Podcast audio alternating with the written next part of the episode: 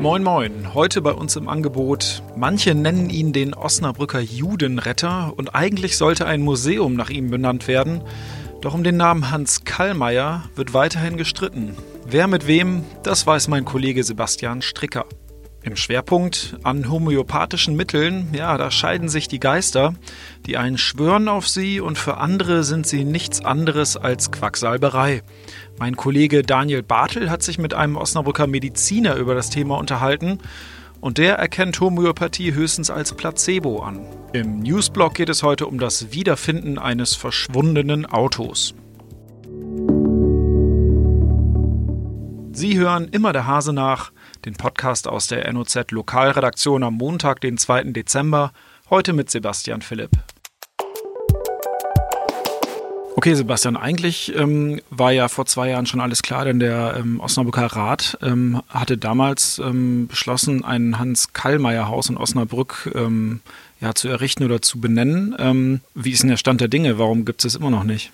Der Rat hat tatsächlich vor zwei Jahren beschlossen, im, äh, in der Villa Schlicker äh, ausgerechnet in der Villa Schlicker kann man sagen, ein Hans-Kallmeier-Haus einzurichten. Die Villa Schlicker war äh, damals im Zweiten Weltkrieg Hauptquartier der NSDAP und äh, Hans Kallmeier ist ein Osnabrücker Rechtsanwalt, der in jener Zeit ähm, nachweislich äh, mehreren tausend Juden ähm, das Leben gerettet hat. Dafür soll ihm jetzt in Osnabrück quasi ein Denkmal gesetzt werden, äh, in Form dieses äh, Hans-Karl-Meyer Hauses äh, in der Villa Schlicker. Ob das tatsächlich so kommt, äh, da hat sich jetzt äh, tatsächlich ein, ein ernsthafter Zeit, Streit äh, dran entzündet. Eigentlich hört sich das ja nach einer klaren Sache an, diesem Mann, äh, wie du schon sagst, ein Denkmal zu bauen. Ähm, es gibt aber ja offenbar doch ganz unterschiedliche Ansichten, was, was äh, Hans Karlmeier betrifft. Ja, genau. Also die Stadt hat äh, damals, als der Ratsbeschluss gefällt war, äh, einen wissenschaftlichen Beirat aufgebaut, dem ähm, ähm, Experten angehören, äh, die auch aus Osnabrück kommen und die sich mit Hans Kalmer sehr, sehr gut auskennen, aber eben auch äh, andere Wissenschaftler, die äh, einen etwas anderen Blick auf die Materie Karlmeier mitbringen, um es mal so zu formulieren. Ähm, die haben äh, durchaus das ein oder andere Problem mit der Person Karlmeier oder zumindest damit, dass man ihm äh, äh, kritiklos ein äh, Museum widmet. Ähm, die sagen, dass äh, Karlmeier ja immerhin auch äh, ähm, äh, Teil des Systems war ne, und äh, daher auch nicht uneingeschränkt äh, kritisch zu sehen ist. Äh, das stimmt. Ähm, diese Diskussion wurde in der Wissenschaft auch, äh, auch schon geführt. Das Thema Karlmeier wird ja seit äh, bald 30 Jahren erforscht. Im Moment äh, scheint es so, als äh, sei man sich aber in der Wissenschaft äh, mehr oder weniger einig, Karl als großen Judenretter bezeichnen zu dürfen.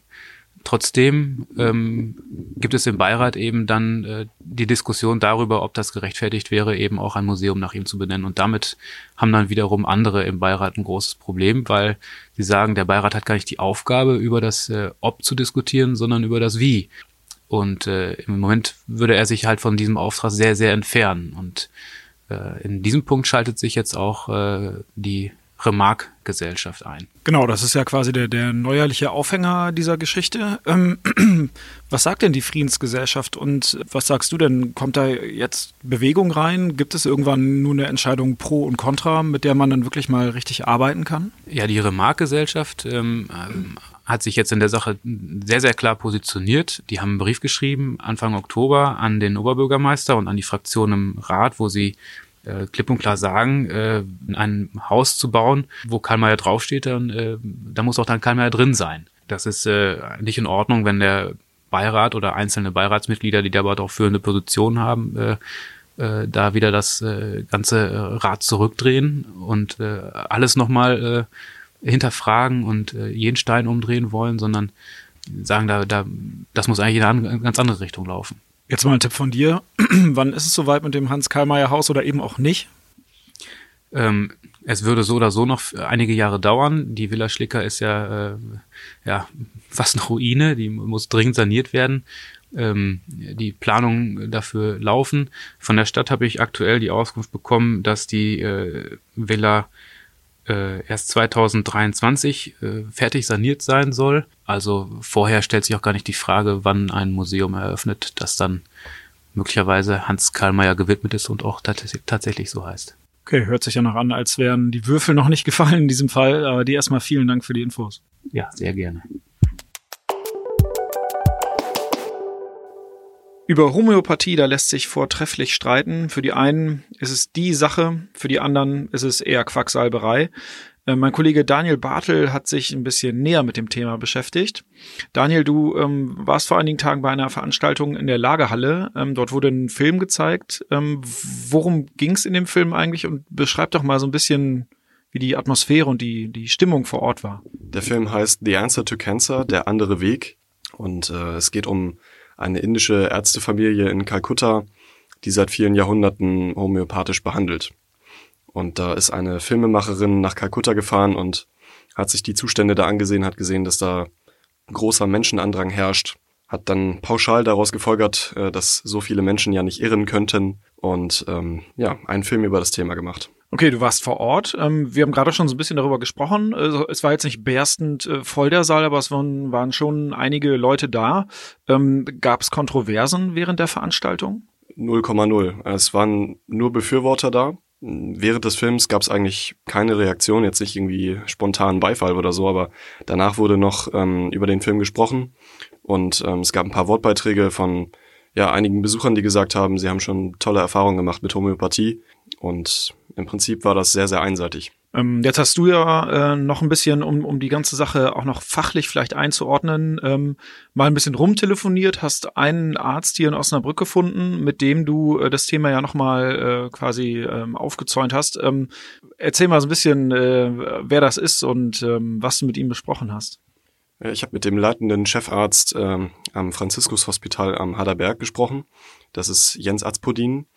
Und ähm, der hat sich den Film gemeinsam mit mir nochmal angeschaut ähm, und war ziemlich entsetzt über das, was er da gesehen hat. Äh, Jens Azpodin ist aufgefallen, dass der Film sehr stark mit Pauschalurteilen äh, arbeitet. Das heißt also, äh, die Medizin wird ähm, als äh, ja, Pharma-Lobby hörig äh, bezeichnet, eher so im Subtext, also es wird jetzt nicht direkt gesagt, aber ähm, es geht daraus hervor. Und ähm, ja, die Homöopathie ähm, wird halt sehr positiv dargestellt und man muss dazu sagen, es geht hier um Homöopathie in der Krebstherapie. Also es ist wirklich, ähm, da geht es um Leben und Tod und ähm, dementsprechend äh, war er als Onkologe natürlich äh, sehr entsetzt. Genau, das haben wir noch gar nicht gesagt. In dem Film geht es ja vor allem darum, dass äh, Menschen offenbar oder anscheinend oder wie, wie auch immer man das sagen soll, geheilt werden durch den Einsatz von Homöopathie. Ähm, was sagt denn Herr Arzpodin ganz konkret dazu? Äh, kann das wirklich helfen? Äh, er ist ja Schulmediziner und sieht die ganze Sache möglicherweise ja dann noch ein bisschen anders. Es gab beispielsweise einen Patienten, ähm, der im Film gezeigt wurde, der sich zunächst einer Chemotherapie unterzogen hat, ähm, dann, weil keine Besserung eingetreten ist, sich homöopathisch behandeln ließ ähm, und danach ist eben eine Besserung bei ihm eingetreten. Herr Arzpodin sagte mir dazu, dass ähm, die Erfolge von Bestrahlung oder äh, der Chemotherapie auch verzögert eintreten können. Das heißt, man kann nicht immer den Zeitpunkt äh, ganz genau bestimmen. Ähm, das, kann, das kann Jahre später sich verbessern. Also das jetzt auf die Homöopathie zurückzuführen, einzig und allein, wäre aus seiner Sicht falsch. In dem Film geht es auch um einen Darmkrebspatienten, der sich von Dr. Miguel Corti Friedrich ähm, behandeln ließ. Der praktiziert in Spanien und ähm, hat ein Buch geschrieben äh, mit einem sehr ja, äh, krassen Titel, würde ich sagen. Also die Krebsrevolution heißt das Buch. Und ähm, Corti zufolge gibt es auch psychologische Ursachen für Krebs.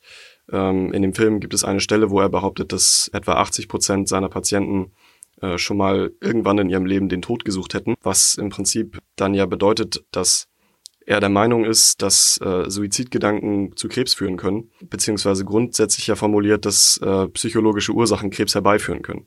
Und da hat Herr Erzpodin vehement widersprochen, hat, hat gesagt, das ist wissenschaftlich mehrfach schon widerlegt worden. Ähm, und es wäre ja auch noch schöner, wenn Patienten, die, die an Krebs erkrankt sind, sich noch Schuldgefühle machen müssen. Arzpodin äh, hat mir nochmal versichert, dass das Erste, was er tut in seiner Behandlung, ähm, wenn er das mitbekommt, dass jemand sich Schuldgefühle macht, dass er probiert, alles versucht, äh, den Menschen diese Schuldgefühle zu nehmen. Okay, ein Thema, das offenbar für viele Kontroversen sorgt, Homöopathie, vor allem in der Krebsmedizin. Äh, danke, Daniel, für deine Einblicke. Sehr gerne.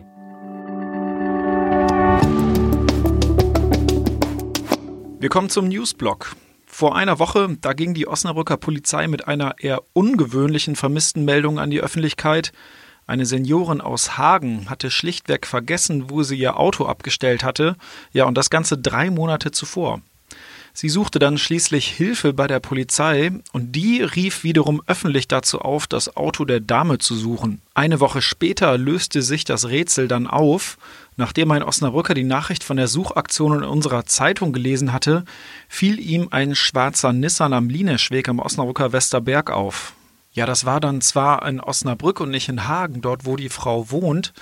Sie wird's aber trotzdem freuen, denn der Wagen am Lineschweg, das war tatsächlich ihrer. Diese Akte kann die Osnabrücker Polizei nun also auch schließen. Das war's für heute bei Immer der Hase nach. Ich hoffe, Sie konnten was mitnehmen. Wir hören uns morgen wieder.